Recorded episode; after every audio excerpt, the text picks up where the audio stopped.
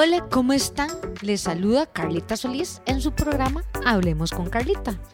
Hoy les quiero contar que tengo un invitado especial. Tengo a mi nuevo DJ, productor y editor, mi sobrino chiquitín, que después se los voy a presentar. Y vamos a hacer este podcast juntos porque yo soy la que hablo y espero no tarantarlo. Y él va a hacer toda la parte de edición. ¿Qué les parece? Eso se llama tradición más innovación.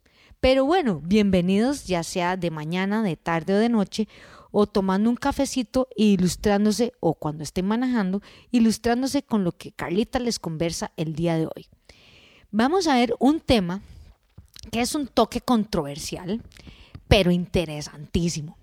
Ustedes saben que hoy día, ya del 2000 para acá, se ha hecho una logística o hemos visto a través del tiempo que cada vez hay más especializaciones en las profesiones que encontremos. Por ejemplo, antes todo el mundo iba al médico general o el médico familiar que llamabas. Y ese médico hacía de endocrino, ginecólogo, eh, radiólogo, de todo. Era un todólogo.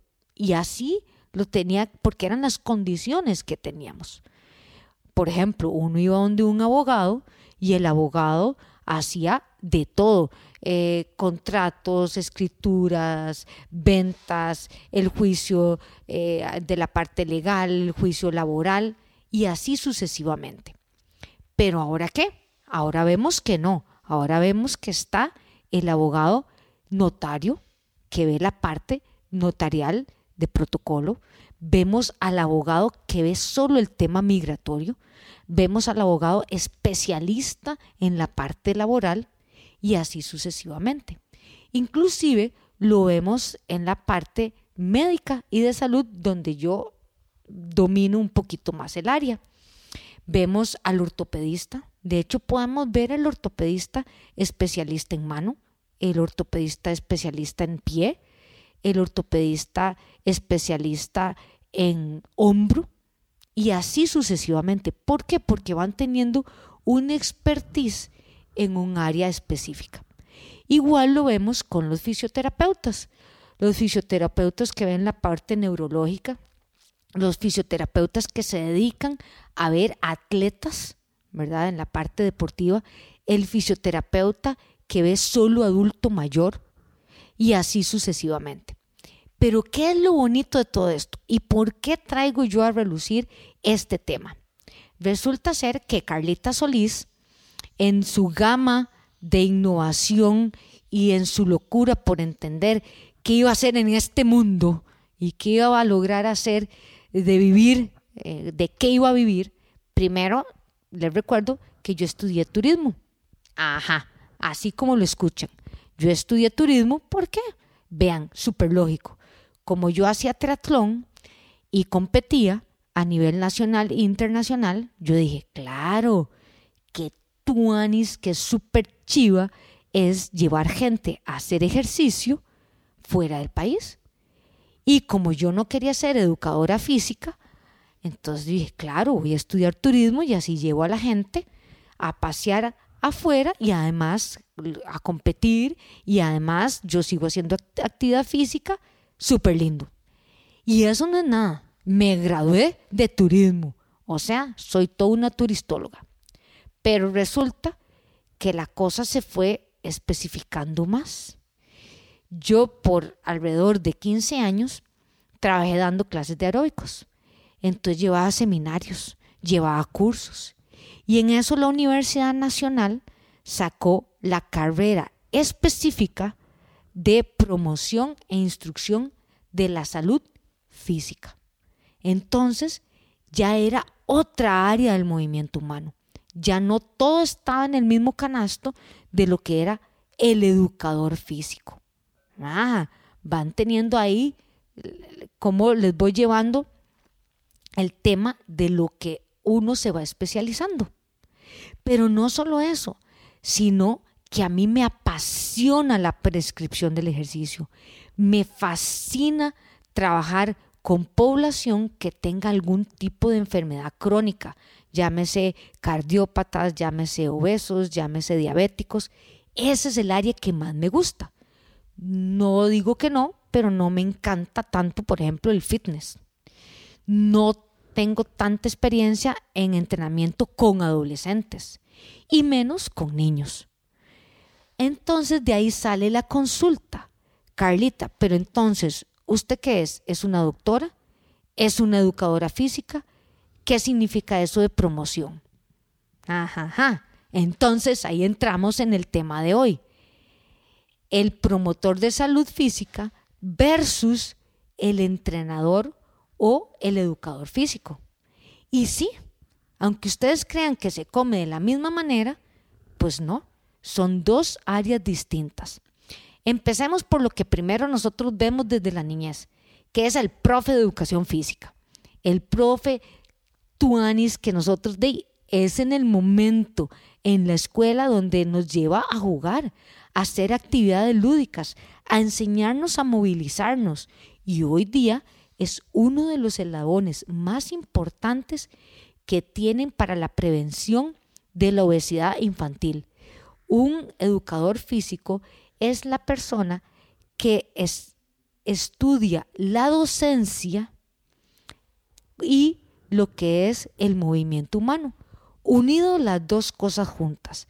Entonces, en versión es que el educador es un docente, o sea, tiene las técnicas para enseñar, tiene la metodología para enseñar a cómo usted correr, a cómo jugar fútbol, a cómo jugar voleibol, en fin, cosas de movimiento humano, pero es el que enseña, el que tiene la parte de la docencia, ¿ok?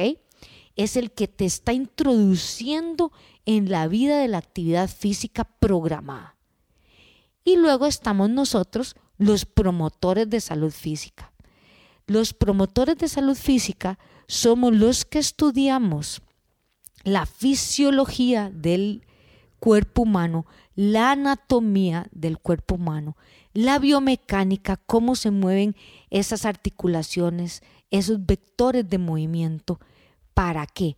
Para enfocarnos a trabajar con poblaciones específicas que tengan un problema de salud. Ajá. Está claro. Dígame que mi carrera no es la mejor. Es lo mejor que hay en el mundo. Entonces, ¿qué diferencia tenemos entre un promotor de salud física y un educador? Carlita, pésima para enseñar cómo correr. Es más, no sé ni cómo patear una bola. ¿Cómo la voy a enseñar? ¿Cómo voy a enseñar a alguien a jugar béisbol que ni siquiera lo sé? Es más, tengo la debilidad de que no tengo una metodología de enseñanza. ¿Por qué? Porque nosotros somos los que prescribimos actividad física para que la gente se sane. En lugar de usar pastillitas, usamos ejercicios y programamos actividad física para que la persona esté mejor. En otras palabras, a mí me llegan las personas con un como con una receta del doctor el endocrinólogo, el cardiólogo que me dice, tal persona tiene una hernia en L3, L4 o tal persona está empezando su cuadro de diabetes, favor eh, ponerlo a hacer ejercicio. Y yo, después de los tests que le hago, las pruebas que le ejecuto, la entrevista que le realizo, empiezo de acuerdo a la persona a hacer la receta, ¿ok? Para que ese diabético, para que ese obeso, para que ese hipertenso mejore su calidad de vida, pero en lugar de darle pastillitas, jarabes o inyecciones, lo pongo a hacer ejercicio. Ajá, ajá, chivísima. Pero no por antes están también los educadores físicos, que es el gran complemento porque ellos tienen toda la habilidad para enseñar a las personas hacer la actividad física. Entonces, muy probablemente usted puede encontrar en un gimnasio o en un CAF, como le llaman ahora, centros de acondicionamiento físico, que existan los dos profesionales trabajando en un misma área, que usted tenga promotores de salud física y educadores físicos trabajando en un mismo lugar. Yo les pongo el ejemplo de mi gimnasio, ECA Gimnasio Boutique. Yo tengo mis colaboradores, que unos son promotores de salud física y otros son educadores.